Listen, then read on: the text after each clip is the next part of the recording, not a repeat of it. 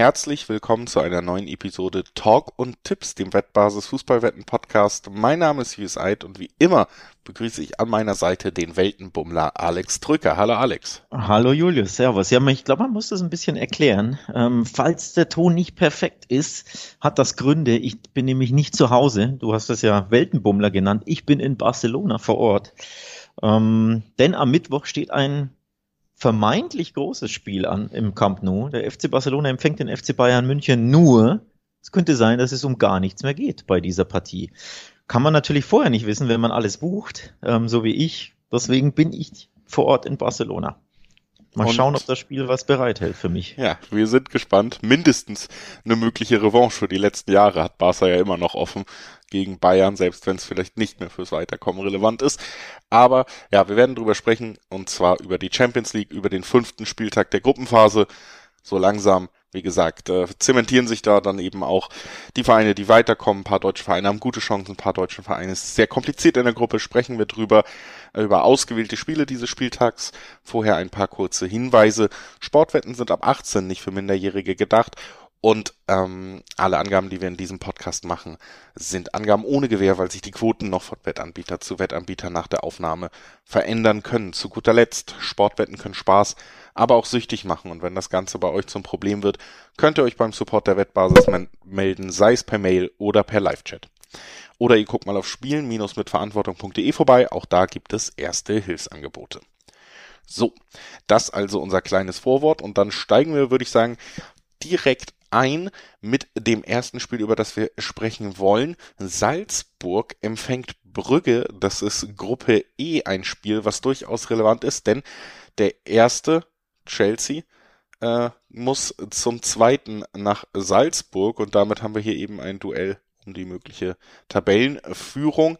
Chelsea unter Potter weiter am Wochenende ungeschlagen, haben relativ spät einen Elfmeter bekommen in einem Spiel, wo sie eigentlich schlechter waren gegen United und dann noch später den Ausgleich bekommen. War, war intensiv, aber es war kein guter Auftritt von Chelsea. Trotzdem muss man sagen, in den letzten Wochen hat man schon das Gefühl, dass Potter immer besser angekommen ist und dann sprechen wir natürlich auch wenn Salzburg diese Qualitäten gerade im Umschaltspiel hat und hatte, sprechen wir natürlich schon ja über ein, würde ich mal sagen, beim Kader schon über ein Leistungsgefälle zwischen diesen beiden Mannschaften. Ne? Ja, grundsätzlich ja. Ähm, gegen United war das, du hast es angesprochen, gar nicht mal so prickelnd, ähm, die Leistung von Chelsea. Vor allem zu Hause an der Stamford Bridge. Da würde ich mir fußballerisch ein bisschen mehr äh, erhoffen. Auch wenn ich es natürlich nicht mit Chelsea halte. Aber wenn ich so ab und zu Chelsea-Spiele schaue, hinterfrage ich nach wie vor die Entscheidung, Thomas Tuchel zu entlassen.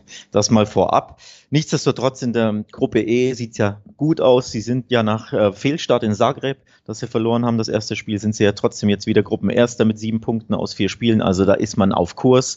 Vor allem ist man dann auf Kurs, wenn man jetzt den Gruppenzweiten Salzburg in Salzburg schlagen sollte, denn dann ist man fast schon, äh, nee, dann ist man sogar sicher weiter, wenn ich die Tabelle hier richtig lese. Also sehr, sehr wichtiges Spiel für Chelsea bei dem die Blues einen entscheidenden Schritt gen Achtelfinale tun können. So ist es und ich glaube, am Ende werden sie den auch machen in dieser Konstellation. Auch ähm, wenn Salzburg kein leichter Gegner sein wird, deswegen finde ich die Handicap-Siege, Over-Under-Tipps ähm, schwer, weil ich glaube, es könnte schon eng werden. Ich glaube, ob Chelsea besteht das am Ende, wird dann eben dank der größeren Kaderqualität hier vielleicht auch einen knappen Sieg holen, aber sie werden den Sieg holen und sind da ja auch. Ich meine, Chelsea immer noch eine starke europäische Topmannschaft mit 1,7er bis 1,8er Quoten im Schnitt im Dreiweg durchaus auch interessant bewertet. Ähm, da würde ich gar nicht, also da wäre ich im Dreiweg tatsächlich auch dabei. Kurios übrigens, der F, äh, RB Salzburg oder FC Salzburg, wie er international heißt, ist die einzige Mannschaft in dieser Gruppe, die noch ungeschlagen ist.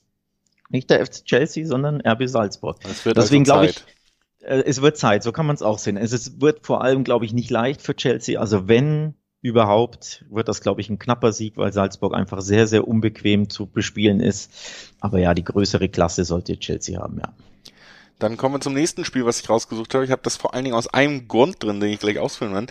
Und kurz über das Duell zwischen Benfica und Juventus Turin hören, äh, sprechen.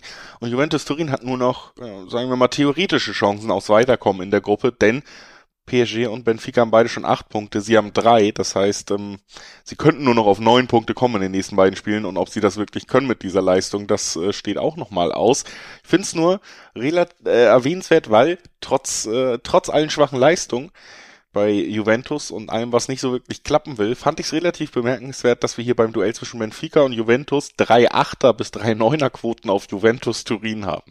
Das wollte ich zumindest einmal erwähnt haben, dass alleine vom Spielermaterial her finde ich nämlich immer noch, dass Juventus viele interessante Spieler hat. Und wenn da doch mal der Knoten platzen sollte, dann sind sie jetzt mittlerweile, vielleicht auch dank, Anführungszeichen, ihrer schlechten Leistung, also wirklich als Underdog der höhere bewerteten Sorte ins Rennen gegangen gegen Benfica. Das finde ich nicht so uninteressant.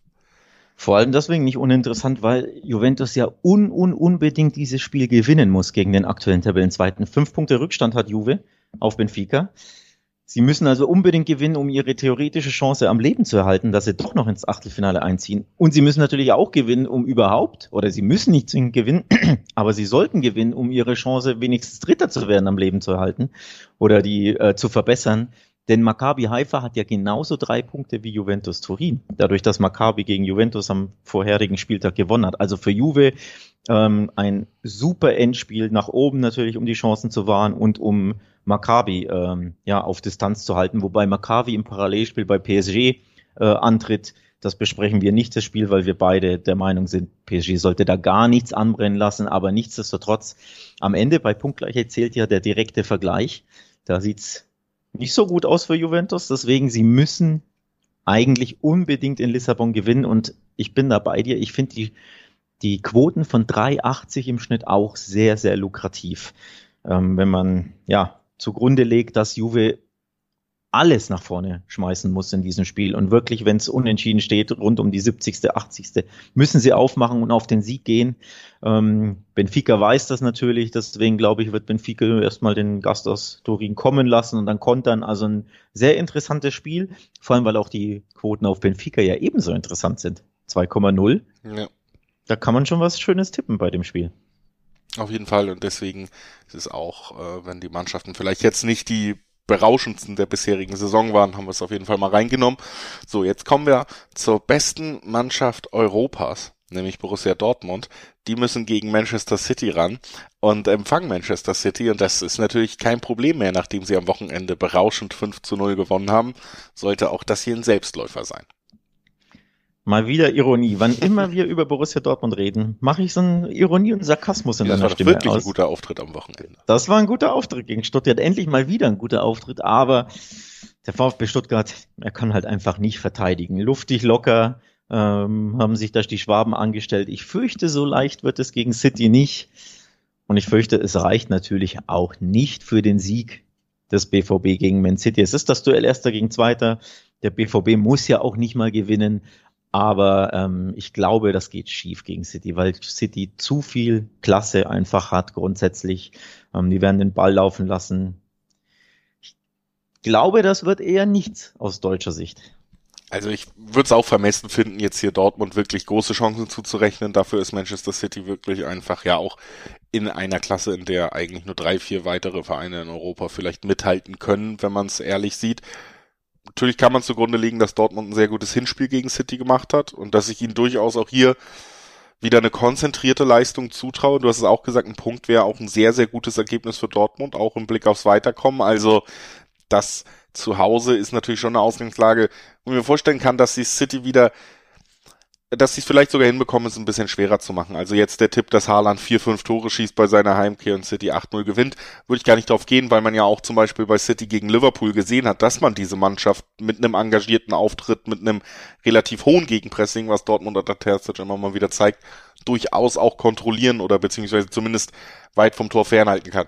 Ich sehe Dortmund aber auch im Gegensatz zu vielen anderen Vereinen eben noch nicht konstant genug in dieser in dieser Saison und gefestigt genug, dass man davon ausgehen kann, dass sie über 90 Minuten ohne Fehler, das ist ja auch ein großes Thema bei Dortmund, da bestehen können. Und da hast du dann natürlich mit einem De Bruyne, mit einem Haaland die Spieler, bei der jeder Fehler komplett tödlich sein kann in einem Fußballspiel.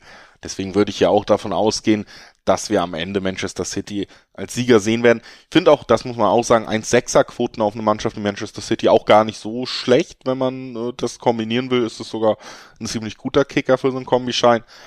Und ähm, viel bessere Quoten kriegt man selten auf Manchester City, das muss man auch mal sagen. Was ich interessant fände, ist hier, du hast ihn schon angesprochen, den Namen Erling Haaland. Bei der Rückkehr nach Dortmund, ob er trifft. Die Wette, ob Haaland trifft und vielleicht sogar als Kombi mit Man City gewinnt, finde ich persönlich interessant, denn ich glaube, er wird treffen. Ähm, er ist eine absolute Tormaschine, auch am Wochenende wieder zwei Tore geschossen. Bei dem einen hat er den Verteidiger weggerambockt und dann hat er einen Elfmeter mit gefühlt 170 kmh ins Netz geschweißt. Also Haaland strotzt vor, Selbst, vor Selbstbewusstsein. Er, er, kann aus nichts Tore machen. Vor allem weiß Man City um De Bruyne und Co., wie sie den Norweger einsetzen können. Zwar weiß Borussia Dortmund ungefähr, wie er so spielt, aber ich glaube, sie werden ihn nicht aufhalten können. Deswegen, dass ha Haaland grundsätzlich trifft, möglicherweise kombiniert mit Man City gewinnt, finde ich eine interessante Wette. Wobei man ja sagen muss, City muss ja mit Blick auf die Tabelle gar nicht unbedingt gewinnen. So ein schiedlich, friedliches 2 zu 2 würde ja eigentlich beiden Mannschaften reichen. Wir machen einfach weiter mit dem nächsten Spiel und äh, zwar mit deutscher Beteiligung auch wieder. Leipzig spielt gegen Real Madrid und damit gegen eine Mannschaft, die sich in ihrem letzten Champions League Spiel tatsächlich mal schwer getan haben, bisschen überraschenderweise, danach aber unter anderem im Klassiko bewiesen haben, dass sie immer noch die abgezockte Weltklasse-Mannschaft sind, die sie eben sind. Also da altern wenig Spieler in Madrid auf Jahre hin und äh, sie werden irgendwie doch jedes Jahr zumindest auch ein bisschen cleverer auf dem Feld, das muss man einfach sagen. Deswegen fällt es mir ehrlich gesagt, auch wenn Leipzig jetzt am Wochenende natürlich vielleicht ein positives Gefühl am Ende mitnimmt, weil sie einen 3 zu 0 Rückstand in Augsburg in 3 zu 3 umdrehen konnten, aber man muss auch so sagen, sie waren über weite Strecken Augsburg ja tatsächlich auch unterlegen. Das Ergebnis kam nicht aus dem Nichts. Sie festigen sich langsam unter Rose. Aber das Real Madrid jetzt nach dem ja eher enttäuschenden letzten Gruppenspiel wieder eine enttäuschende Leistung zeigt, ich weiß nicht. Ich habe jetzt gerade dieses Klassiko Real Madrid im Kopf und da sehe ich dann Leipzig auch absolut chancenlos. Chancenlos, oh, das ist ein großes Wort. Chancenlos sehe ich sie nicht, aber. Ich sehe sie vor allen Dingen chancenlos, wenn man halt guckt, was will ich tippen, weil zwei Viererquoten auf Real Madrid im Gegensatz zu zwei Neunerquoten auf Leipzig, da finde ich den Real Madrid-Tipp halt auch so viel spannender und lukrativer. Wobei lukrativ sind ja, sind ja beide Quoten. Natürlich, aber ich meine, was Risiko und Ertrag angeht, finde ich hier absolut. real viel, viel spannender. Ja, wobei man ja sagen muss, in, in Donetsk oder gegen Donetsk, das Spiel fand ja nicht in Donetsk statt, ich glaube in Warschau, ähm, hat sich Real Madrid schon ziemlich ausgeruht. Auch das machen sie immer wieder in der Gruppenphase, vor allem in Auswärtsspielen, wenn auch manchmal in Heimspielen, Grüße nach gegen Sheriff Tiraspol etc. Ähm, Wenn es für sie gut läuft in der Gruppenphase, gibt's immer so Spiele, in denen sie sich eine kleine Pause nehmen. Und trotzdem wussten sie wieder später in der Nachspielzeit zu treffen gegen, gegen Schachtja und zumindest den Punkt zu retten.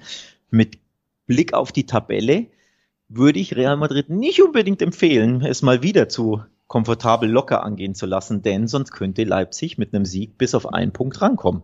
Ähm, also tabellarisch gesehen wäre Real Madrid ähm, gut daran getan, dass sie hier zumindest das Remis aus Leipzig mit nach Hause nehmen. Und gleichzeitig ist Leipzig sicherlich sehr erpicht darauf, drei Punkte zu behalten, denn Donetsk spielt gleichzeitig bei der schwächsten Mannschaft der Gruppe F, nämlich Celtic Glasgow. Wenn Donetsk also gewinnt und Leipzig nicht gewinnt, ist Tabellenplatz 2 futsch aus Sicht der Roten Bullen. Ja, also es ist schon, schon auch ein Spiel, wo ein bisschen Spannung drin ist noch in der Gruppe. Ich würde aber sagen, dass Leipzig dann am Ende das Weiterkommen gegen Donetsk entscheiden muss und nicht gegen Real Madrid. Und wie gesagt, dann eben auch diese Quoten, die ich schon genannt habe, die ich einfach sehr, sehr spannend finde. Das wird eben zusammenfassend dazu, dass ich sage, gut, ich würde hier gerne bei äh, Real Madrid bleiben. Sagen, lass uns direkt äh, nochmal an den nächsten Tag springen mit unserem nächsten Spiel, über das wir sprechen wollen. Ajax Amsterdam gegen den Liverpool FC, der am Wochenende eine erneute, ja finde ich sogar große Enttäuschung erfahren musste, 1 zu 0 gegen Nottingham verloren hat, nachdem man da vorher 1 zu 0 gegen Manchester City in der Liga gewonnen hat. Also man hat eigentlich gedacht, gut, jetzt ist alles wieder im Lot. Ne? In der Champions League hat man auch sieben Tore geschossen gegen die Rangers, also Es wirkte so, als hätte sich die Mannschaft vielleicht ein bisschen wieder gefangen. Dann die nächste große Enttäuschung. Sie sind einfach schwer einzuschätzen. Ajax in dieser Saison in der Champions League auch nicht so gut unterwegs. Und das kommt jetzt eben dazu. Liverpool kann schon mit einem Unentschieden zumindest das Weiterkommen sicher machen. In der Zeit, in der der Saisonstart so misslungen ist, ist es, glaube ich, sehr wichtig auch für Liverpool, da schnell Nägel mit Köpfen zu machen. Ein Punkt reicht ihnen dafür gegen Ajax. Aber ich glaube, auf diesen Punkt äh, spielt Liverpool natürlich nicht, denn man will ja nicht Zweiter werden, man will ja Erster werden. Und dafür benötigt es einen Sieg, um nach Punkten gleichzuziehen mit Neapel, die aber gleichzeitig zu Hause gegen die Rangers spielen, da ganz klarer Favorit sind. Napoli hat ja alle vier Spiele bisher gewonnen.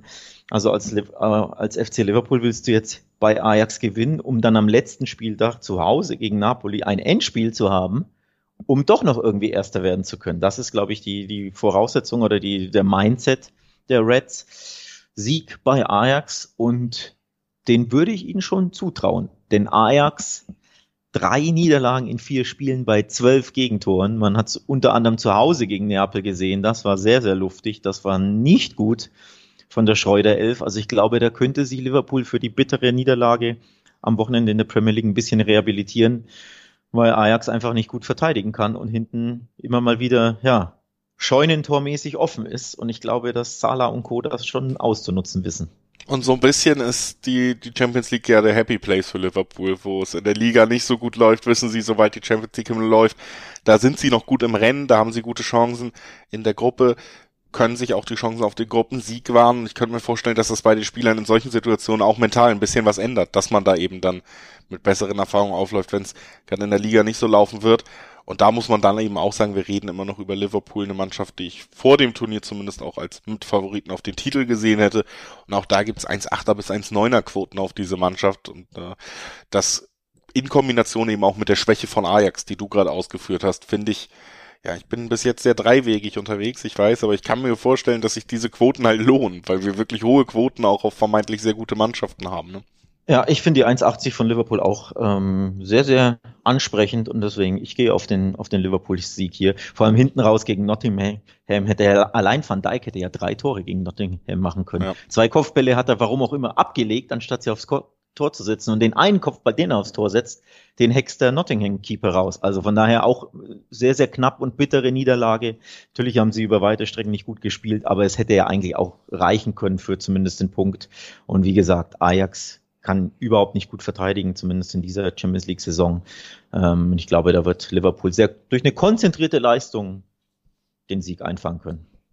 So ist es. Was wir, äh, wir gehen auf den Sieg von Liverpool und wir gehen auf wettbasis.com und gucken uns da mal Spielberichte an oder Spielvorschauen, denn da findet ihr neben den Spielen, die wir hier im Podcast besprechen, natürlich auch alle anderen Partien des Champions League Spieltags, alle anderen Partien des internationalen Fußballs. Wir sprechen ja hier dann auch immer aus Zeitgründen nicht über Euro und Conference League noch, weil wir ja am Donnerstag auch schon die Bundesliga Folge aufnehmen, aber ihr könnt euch wirklich rundum vorbereiten auf wettbasis.com, da werden euch Infos, Vorschauen, Tipps, Quotenvergleiche geliefert. Also wer top vorbereitet in die komplette europäische Woche gehen will, nachdem er diesen Podcast als Appetizer hatte, der guckt mal auf wettbasis.com vorbei. Wir gucken zunächst in Brügge vorbei, Alex, denn da findet das nächste Spiel statt. Haben wir so ein bisschen mit reingenommen, weil wir die gesamte Gruppenkonstellation ansprechen wollten. Brügge versus Porto ist nämlich so ein bisschen das Auftaktspiel zu dem Spiel Atletico gegen Leverkusen. Da haben wir ja auch die deutsche Beteiligung und es ist halt eben eine Gruppe, über die wir sprechen und die ist recht eng. Atletico spielt, äh, steht gerade auf Platz drei, Leverkusen sogar auf Platz vier, beide allerdings nicht so weit auseinander mit drei bis vier Punkten und beide vor allen Dingen auch noch sehr dicht in Schlagdistanz, zumindest zum FC Porto, die haben nämlich nur sechs Punkte. Das heißt, wenn wir hier gewisse Konstellationen haben, ist es für die Vereine durchaus interessant, auch schon auf den anderen Platz zu blicken. Deswegen wollten wir es mal ansprechen. Nur Brügge schon so ein bisschen enteilt. Faktisch reicht ein Punkt zum sensationellen Weiterkommen als für mich zumindest mit dem ersten Blick Underdog in einer ja, mittelmäßigen Gruppe, aber trotzdem. Also Brügge kann durchstarten oder kann weiter starten. Unentschieden gegen Porto reicht und ähm, ja, mit der, gerade mit der Abwehrleistung, die wir bis jetzt von Brügge in dieser Saison gesehen haben in der Champions League, glaube ich auch nicht, dass es unwahrscheinlich ist, sich da einen Punkt zu sichern. Hättest du mir vor der Gruppenphase gesagt, dass am fünften Spieltag das Duell Brügge gegen Porto das Duell Erster gegen Zweiter ist in der Gruppe B, Ich hätte dir das nicht geglaubt. Ähm, also absolut sensationell, was, was Brügge da macht. Drei Siege, ähm, ein Unentschieden und kein einziges Gegentor in vier Spielen bisher. Auch in, bei Atletico hatten sie ja das äh, 0 zu 0 gehalten. Das hatte ich auch nicht für möglich gehalten. Ich hätte gedacht, da zumindest da trifft Atletico. Atleti hat alles probiert. Das, man konnte diesen belgischen Abwehrriegel einfach nicht knacken. Ähm, sensationell. Und ja, jetzt ähm, kleines Endspiel für Brügge, Endspiel im Sinne von, sie können schon alles klar machen, das völlig verdiente Weiterkommen klar machen. Dadurch, dass es das frühe Spiel ist, 1845, hofft natürlich gleichzeitig oder hoffen sowohl Athletik als auch Leverkusen, glaube ich, darauf, dass Brügge gewinnen, gewinnt gegen Porto, damit dann Platz zwei wieder möglich ist. Denn so, äh, sowohl Leverkusen als auch Atletico werden sich nur noch auf Platz zwei Hoffnung machen, auf sonst nichts. Also man drückt Brügge die Daumen, aus deutscher Sicht und aus spanischer Sicht und versucht dann sein Spiel zu gewinnen. Also alles super, super spannend. Ähm, ich glaube nicht, dass Brügge verliert. Sie waren zu einfach zu konstant, zu sicher. Ich denke, dieses Unentschieden, das ist sehr, sehr gut möglich. Ähm, Im ersten Spiel Brügge gegen Porto. Ja, und was im zweiten Spiel möglich ist, hm, schwer zu sagen. So äh, wankelmütig wie sowohl Atletico als auch Leverkusen unterwegs sind aktuell. Ja, also ich finde ähm, hier bei Brügge auf jeden Fall super spannender Tipp, auch die doppelte Chance auf Brügge. Also das ist, wie du gesagt hast, ich glaube nicht, dass Brügge verliert. Glaube vielleicht auch nicht, dass sie ein Tor kassieren. Das könnte man natürlich auch machen. Beide Mannschaften treffen nein. Aber die doppelte Chance gibt immer noch 1,75 auf die Mannschaft, die bis jetzt kein Tor kassiert hat und die auch, der auch der Punkt reicht. Ne? Also ähm, das will, will ich eh kurz ansprechen, weil ich auch wieder diese die, die Heimsiegquote so kurios finde. Drei 30 ja. bis 340 im Schnitt auf Brügge, die Erster sind, die drei von vier Spiele gewonnen haben, die zu Hause spielen, die noch kein Gegentor kassiert haben. Also mir sind da wieder die, die Quoten der Buchmacher zu hoch. Deswegen, man könnte auch das direkt anspielen oder eben die vermeintlich sicherere Variante wie du, die doppelte Chance 1x. Das ist auch mein präferierter Tipp hier, weil es einfach eine Absicherung ist und weil Brügge einfach das Remis völlig reichen würde. Ja, das unterschreibe ich genauso. Wir sind natürlich weiter in der Gruppe, weiter bei der Besprechung, haben das ja auch schon so ein bisschen als Anleitung oder Einleitung genommen für Atletico gegen Leverkusen. Da bin ich durchaus gespannt, weil das ist eher für mich so eine Frage, nicht unbedingt wer will, beide wollen, du hast es auch gesagt, beide haben vielleicht, gerade wenn unser Tipp ungefähr stimmt, den wir gerade losgeworden sind, ähm, beide die Chance auf Platz zwei zu springen. Die Frage ist nur, können sie bei beiden Mannschaften so ein bisschen? Also das sind natürlich bis jetzt Mannschaften, die nicht durch berauschenden Fußball sich diese drei beziehungsweise vier Punkte geholt haben. Und auch äh, Leverkusen weiter nach dem Trainerwechsel nicht nicht auf einmal wie ausgewechselt und spielt wieder den Fußball, den man sich erhofft hat. Atletico auch irgendwie eine schwere Saison. Also ich könnte mir vorstellen, dass wir hier eher über ein Spiel reden, was bisschen zäh wird, gerade wenn dann auf einmal noch so viel auf dem Spiel steht. Ja, ich glaube auch, dass es äh, zäh wird, ähm, weil für beide ja der Druck groß ist, ähm, je nachdem natürlich, wie das, wie das vorherige Spiel ausgeht, weil es ja das frühe Spiel ist. Aber im Endeffekt müssen beide eigentlich gewinnen. Wenn du jetzt das rein tabellarisch betrachtest, selbst wenn, also wenn Porto gewinnt oder einen Punkt holt, müssen beide ja sowieso gewinnen. Aber auch wenn Porto nicht ähm, gewinnen sollte in Brügge, musst du als Leverkusen und als Atletico einfach gewinnen, um Chancen auf Platz zwei zu haben. Also der Druck ist enorm. So ein Druck kann natürlich auch immer ein bisschen lähmen. Ähm, unterm Strich, Leverkusen konnte auch gegen Wolfsburg eine sehr, sehr biedere Fußballmannschaft der Bundesliga erneut nicht gewinnen. Sie machen immer wieder völlig unerklärliche Leichtsinnsfehler, verursachen äh, irgendwelche hanebüchenden Elfmeter mit auch viel Pech, um ehrlich zu sein, oder sie schießen Eigentore wie jetzt gegen Wolfsburg oder beides, ist ja beides passiert. Und ich glaube, in Madrid im Metropolitano wird das nichts für Leverkusen. Ich fürchte aus deutscher Sicht, es gibt eine Pleite, weil Atletico zwar weder berauschend Fußball spielt, noch irgendwie ja so gut drauf ist, aber am Wochenende zumindest ähm, in Sevilla bei Betis gewonnen hat, also Selbstvertrauen getankt hat. Und zu Hause sind sie einfach sehr, sehr unbequem zu spielen. Sie brennen selten ein Feuerwerk ab, aber so ein typisch Atletico-eskes 1 zu 0 kann ich mir sehr gut vorstellen. Ja, also ich glaube tatsächlich auch, dass es ein Spiel, was sich durch das erste Tor entscheiden könnte. Also wenn, Liver äh, wenn Leverkusen es irgendwie schafft, in Führung zu gehen und Atletico sich dann offensiv wieder schwer tut, kann das auch für einen Sieg reichen. Wenn Atletico in Führung geht, wird es super, super schwer für Leverkusen. Deswegen ist mein Tipp, unter 2,5 Tore, gibt bis zu Zweierquoten darauf dass wir hier zwei Tore höchstens im Spiel sehen und ist einer meiner Lieblingstipps generell, wenn Atletico spielt. Deswegen, ähm, ja, nehme ich den hier mit rein. Ich würde sagen, lass uns einfach direkt hier weitermachen. Wir äh, kommen zum großen Alex Troika Spiel, wo er auch vor Ort sein wird. Barca spielt gegen Bayern, hast es schon angesprochen, könnte irrelevant sein, denn es spielen ja in derselben Gruppe auch Inter und Pilsen und nur wenn Pilsen mit null Punkten am Ende der Tabelle gegen Inter gewinnt, dann hat Barca noch realistische Chancen auf Platz zwei. Ne? Ja, wenn Inter was holt, ist es vorbei für Barca und ähm, unglücklicher Spielplan auch dass, dass das frühe Spiel ist Inter gegen Pilzen. Das heißt, bei Ampfiff Barca gegen Bayern weißt du schon, dass es vorbei sein dürfte oder wird oder könnte. Und dann geht's für Barca gegen Bayern um gar nichts mehr. Deswegen macht das das auch sehr schwer zu tippen, das Spiel Barcelona gegen Bayern, weil du ja auch dran die Aufstellung nicht kennst. Ähm, klar, für Bayern könnte es dann noch was um was gehen. Wenn Inter ja gewinnt, kann Bayern ja sogar noch Zweiter werden. Hm. Ähm, wenn Bayern dann im Camp Nou verliert und am letzten Spieltag treffen ja die Bayern dann gegen Inter Mailand, äh, auf Inter Mailand in München. Also Bayern könnte sogar noch äh, nur Zweiter werden. Aber für Barcelona, wenn es da um nichts mehr geht, weil Inter die Hausaufgaben gegen Pilsen macht, dann kannst du natürlich eine bessere B11 da auf den Platz schicken. Und das macht es dann natürlich schwer zu tippen grundsätzlich, das, das Spiel, bei dem ich bin. Um es kurz zu machen, ich glaube, Inter wird die Hausaufgaben machen gegen Pilsen. Pilsen war viel zu schwach. 16 Gegentore in vier Spielen. Das ist katastrophal schwach. Ja. Deswegen Inter wird gewinnen. Heißt, für den FC Barcelona geht es dann um nichts mehr. Sie sind dann safe in der Dritter, Europa League, das ja. zweite Jahr in Folge.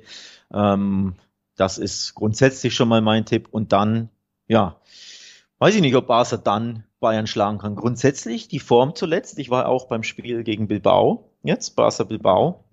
Ähm, da war Barcelona wieder sehr, sehr gut und sehr konzentriert in der ersten Halbzeit. Dembele eine absolute Weltklasse-Show abgeliefert. Lewandowski wird, glaube ich, A, von Anfang an spielen, selbst wenn es gegen Bayern um nichts geht, einfach weil er gegen seine Bayern spielen möchte. Er hat wieder ein Weltklasse-Tor geschossen. Aber das muss nicht heißen, dass es für einen Sieg reicht für Barca. Auch wenn beide natürlich super drauf waren. Ja, also ich glaube tatsächlich, was ich, also ich wird das alles so mitgehen, was du gesagt hast. Ich glaube auch, Inter wird das gewinnen. Ich glaube auch, das wird Einfluss auf den Spielverlauf haben. Ich finde es da halt einigermaßen bemerkenswert, wie dann die Quoten verteilt sind im Moment. Also wenn wir jetzt mal ein bisschen weiter vorspekulieren, sagen, ich könnte mir auch vorstellen, dass die Quoten sich für die Spättipper schnell ändern, wenn Inter 2-0 bei Pilsen führt schon oder so. Aber wir haben ja gerade zwei Achterquoten auf Bayern, ne? Und die haben sich nun wirklich nicht so schlecht geschlagen gegen Barcelona in den letzten zwei, also in den letzten Jahren. Und zwei Achterquoten auf Bayern haben wir generell nicht oft. Also das sei auf jeden Fall mal erwähnt, dass es mich da ehrlich gesagt ganz schön in den Fingern juckt, weil wir haben vielleicht ein Spiel, wo eine Mannschaft quasi mit Anpfiff nochmal den Nackenschlag mitkriegt, ihr werdet wieder nicht weiterkommen in der Champions League, auch Spieler, die im Sommer dazugekommen sind, wie ein Lewandowski oder so, kann man glaube ich sagen, was man will das war nicht sein Ziel, das war nicht sein Wunsch, da jetzt in der Euroleague weiter auf Toriak zu gehen. Und dann gehst du raus und dann kommt Bayern München, die auch manchmal ganz schön ruchlos sein können, gerade gegen Barcelona. Also da muss ich einfach sagen, zwei Achterquoten finde ich wahnsinnig hoch auf Bayern in diesem Aufeinandertreffen. Kann ich verstehen. Ich halte aber dagegen. Ich gebe drei Takes ab. Der eine Take ist, der FC Bayern München wird nicht im Camp Nou äh, gewinnen. Also Barca wird nicht verlieren. Take 1. Take 2 ist, das ist auch mein Tipp dann, denn ich habe es ja gesagt, Gruppenkonstellation ist ähm, tricky. Man weiß nicht, mit welcher Aufstellung vor allem Barca reingeht. Ähm, deswegen tippe ich auf beide Teams treffen, enthalte mich im Dreiweg, tippe auf beide treffen. Das ist mein Tipp grundsätzlich. Ähm, wobei die Quoten da nicht sonderlich prickelnd sind, muss man dazu sagen. Aber ich glaube trotzdem, wir werden Tore sehen in dem Spiel. Ich glaube auch, und das ist mein dritter Take, dass Robert Lewandowski ähm, treffen wird gegen den FC Bayern München. In, in München hatte er Riesenchancen, hat zwei Stück ausgelassen. Ich glaube, jetzt im Camp Nou wird er gegen seinen Ex-Club treffen. Ob es was bringt, sei mal dahingestellt. Wahrscheinlich nein, weil wie gesagt Inter gewinnen wird gegen Pilsen. Aber ich glaube, beide treffen und Lewandowski trifft gegen die Bayern und der FC Barcelona verliert nicht. Ja, also das äh, kann ich mir alles auch vorstellen. Aber wie gesagt, ich, ich kehre nicht dann vorbei. Ich sag, die Bayern gewinnen. Das ist mir zu lukrativ, um da dann vorbeizuschlittern. Und wir sagen, alles klar wir haben noch zwei Spiele auf dem Programm heute. Und das erste, das ist das von Frankfurt, beziehungsweise hängt natürlich auch ein bisschen mit dem anderen zusammen. Wir wollen generell über die Frankfurt-Gruppe nochmal ein bisschen sprechen, weil auch da haben wir ja eine durchaus äh, erklärungswürdige Situation vielleicht. Tottenham steht auf Platz eins, nachdem sie auch Frankfurt dann besiegen konnten beim letzten Mal beim Aufeinandertreffen in London stehen sie auf Platz eins mit sieben Punkten. Auf Platz 4 steht Eintracht Frankfurt mit vier Punkten. Das heißt, rein rechnerisch ist sogar der Sprung an die Tabellenspitze noch möglich für die Frankfurter. Und vor ihnen sind eben Marseille und Sporting jeweils mit sechs Punkten. Gegen Marseille spielen sie, also mindestens auf Platz 3 könnten sie sich mit einem Sieg schieben. Wenn Tottenham gegen Sporting gewinnen sollte, können sie sich sogar auf Rang 2 wieder schieben innerhalb von einem Spieltag vom letzten aufs direkte Weiterkommen. Also es ist ein Spiel, was für Frankfurt vor allen Dingen, was er hat jetzt zumindest diese zwei Punkte Vorsprung gerade für Frankfurt von elementarer Bedeutung ist in der ersten Champions League Saison und generell natürlich jetzt eine super wichtige Phase für Frankfurt, denn nach den letzten Jahren, glaube ich, wäre es schon auch eine kleine Enttäuschung, wenn man nicht mal Platz drei holt. Also wenn man nach der Champions League Qualifikation deutlich kürzer Europa spielt als in den letzten Jahren mit der Euroleague. Ich glaube, da wird man mindestens Platz 30 gerne sichern. Das ist die Konstellation an diesem Spieltag. Jetzt kommt Marseille zu Gast und das ist ja das Spiel, was Frankfurt beim Hinspiel auch gewinnen konnte. Also ich glaube, die Chancen sind durchaus da, vor allen Dingen, weil sie in der Liga gerade wieder sich in den letzten Wochen in bestechender Form zeigen. Also gerade Eintracht Frankfurt wieder eine richtig, richtig gute Mannschaft. Ja, absolut. Ähm, gerade zum richtigen Zeitpunkt zeigt die Formkurve mega nach oben für die Eintracht. Jetzt in Gladbach gewonnen. Ähm, Kamada ist super gut drauf. Kolo Muani ist super gut drauf. Tut dieser Mannschaft so unglaublich gut. Götze ist spielfreudig. Ähm, also das, vor allem offensiv hat sich das sehr, sehr gut gefunden. Defensiv hat Frankfurt immer wieder auch Probleme, da sind sie nicht sicher. Da ist das Personal auch, wie ich finde, nicht das Beste, nicht das sicherste. Aber offensiv ähm, im Umschaltspiel, im Kombinationsspiel gefällt mir das richtig gut, was die Eintracht macht grundsätzlich. Ähm, von daher, ähm, dass sie ein Heimspiel haben und dass sie schon in Marseille gewinnen konnten, neige ich stark dazu zu sagen, auch ein bisschen, ich gebe es zu, mit deutscher Brille, aber ich neige stark dazu zu sagen, die Eintracht gewinnt dieses Heimspiel. Zwei 35er Quoten finde ich auch einen sehr interessanten Tipp ähm, sehr lukrativ. Nichtsdestotrotz Marseille, die sind auch nicht aus Pappe. Das ist auch eine richtig, richtig gute Mannschaft. Ähm, konnte beide Spiele gegen Sporting gewinnen. Marseille ist auch in der Ligue 1, glaube ich, ziemlich gut unterwegs. Ähm, grundsätzlich, also ähm, einfach unter Igor Tudor eine sehr, sehr gute Mannschaft geworden oder eine sehr äh, unbequeme, sehr schwer zu schlagende Mannschaft. Also für Eintracht wahrlich kein Spaziergang. Aber ich glaube, mit den Fans im Rücken, mit dem Selbstbewusstsein, das wir aktuell haben, mit dem, mit der spielerischen Klasse auf dem Weg nach vorne, ist hier ein Sieg möglich. Ja, denke ich auch. Und wie gesagt, der wäre halt auch aus Frankfurter Sicht ist er eigentlich alternativlos. Gerade auch, wenn man eben diesen Sprung Richtung Platz drei oder sogar zwei noch machen will, dann, dann brauchst du eigentlich diesen Sieg. Und die Quoten, wie gesagt, spannend und ich fand, die haben mir auch wirklich wahnsinnig gut gefallen. Sie haben Flexibilität, sie haben mit Lindström jetzt auch noch zusätzliche Spieler, den man vielleicht vorher nicht so auf dem Zettel hatte, der auch äh, diese Offensive ergänzt. Also was man da generell, ja. Kolumuani, Kamada, Lindström, Götze, man hat da an guten Tagen wieder eine Offensive, wo eigentlich fast alle deutschen Vereine außer Bayern München sagen, wo haben sie das denn jetzt schon wieder her, diese Klasse da vorne? Deswegen würde ich mich da anschließen. Kann mir auch vorstellen, dass sie es gewinnen und auch vielleicht ein bisschen mit deutscher Brille würde ich diese 230 auch mitnehmen wollen.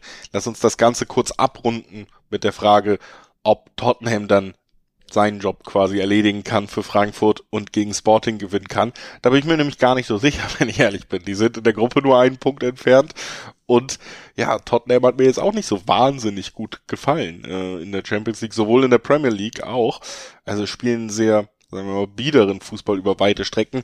Und da muss man zumindest, was den Dreiweg angeht, um das schnell abzuhaken, funktioniert vielleicht doch nicht so gut, denn da gibt es 1-4er-Quoten auf Tottenham und das finde ich nicht, nicht spannend genug bei ja, wir haben eben auch eine Ausgangssituation, wo es für Sporting um viel geht, ne? Ja, absolut. Also Gruppe D ist mit Abstand die spannendste. Jeder kann noch Erster werden, jeder kann, äh, glaube ich, sogar noch Letzter werden, wenn ich das richtig sehe. Ähm, also von daher viel enger, spannender kann eine Gruppe gar nicht sein. Und alle Mannschaften mehr oder minder auf Augenhöhe. Das haben auch die Spiele gezeigt. Äh, Frankfurt hat sich ja gegen Tottenham eigentlich auch gut geschlagen. Am Ende nur Remis und eine, eine knappe Niederlage. Aber im, in London auch gezeigt, dass die Spurs so gefestigt nicht sind, wie man eigentlich meinen sollte, weil Conte, warum auch immer, in Europa sich einfach schwerer tut als in seinen heimischen Ligen. Nichtsdestotrotz glaube ich, wird Tottenham hier seinem Favoritenstatus gerecht gegen Sporting und ich glaube, das gibt einen Sieg. Sie sind vorne einfach sehr, sehr abgezockt und mit Son und Kane haben sie, wie ich finde, ein Weltklasse-Duo. Das heißt, auch wenn die Mannschaft spielerisch selten überzeugt, weil sie oft auch zu defensiv agieren, zu, zu abwartend, aber sie haben einfach auch da wieder beim Umschaltspiel, wenn sie die Bälle mal erobern, haben sie so viel Klasse. Ähm, meistens ist ja eher Kane, der dann den durchlaufenden Son in, in Szene setzt. Und da können sie immer wieder aus dem Nichts ähm, Tore schießen. Und deswegen glaube ich, werden sie das Ding gewinnen gegen Sporting zu Hause. Ich gebe dir aber recht, die Quoten im Dreiweg sind so prickelnd nicht, um es direkt anzuspielen. Ähm, das stimmt, 1,45 ist mir zu niedrig, aber nichtsdestotrotz glaube ich, wird Tottenham gewinnen. Ja, ich würde vielleicht tatsächlich hier mal ein bisschen was probieren wollen, war ja jetzt auch sehr konservativ mit meinen Tipps und tatsächlich ein bisschen anschließend an das, was du über Tottenham gesagt hast und sagt, ich glaube, es ist äh, wieder ein Spiel, wo Son trifft. Also, dass man da vielleicht drauf tippen kann, denn das hat sich ja auch so ein bisschen entwickelt vielleicht haben noch viele Harry Kane als diesen klassischen Mittelstürmer im Kopf, aber er ist ja vor allen Dingen der Lieferant für Son mittlerweile. Und wenn dieses Duo gut spielt, dann ist Son auch oft der, der abschließen kann. Und gerade in diesem Spiel, wo Sporting den Sieg mehr braucht, wo sie mehr tun müssen, werden sich Kontergelegenheiten ergeben. Das muss man wirklich sagen. Die Spurs sind eine super Kontermannschaft. Und ich glaube, irgendwie Son ist einer, wenn nicht der beste Konterspieler der Welt. Vor dem Tor auch dann. Und äh, deswegen kann ich mir hier in diesem Aufeinandertreffen vorstellen, dass wir tatsächlich auch wieder ein Tor des Koreaners sehen.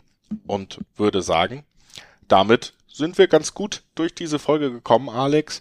Ähm, wir hören uns ja auch bald wieder, liebe Zuhörerinnen und Zuhörer. Wir sind ja schon am Donnerstag dann wieder für euch da mit der neuen Folge zur Bundesliga. Da geht es um Spieltag 12. Und deswegen wollen wir es auch nicht länger hinauszögern, sondern sagen Tschüss, danke fürs Einschalten. Viel Spaß im Stadion und in Spanien, Alex. Und wir hören uns danke Donnerstag sehr. wieder alle zusammen. Ciao. Bis Donnerstag. Ciao, ciao.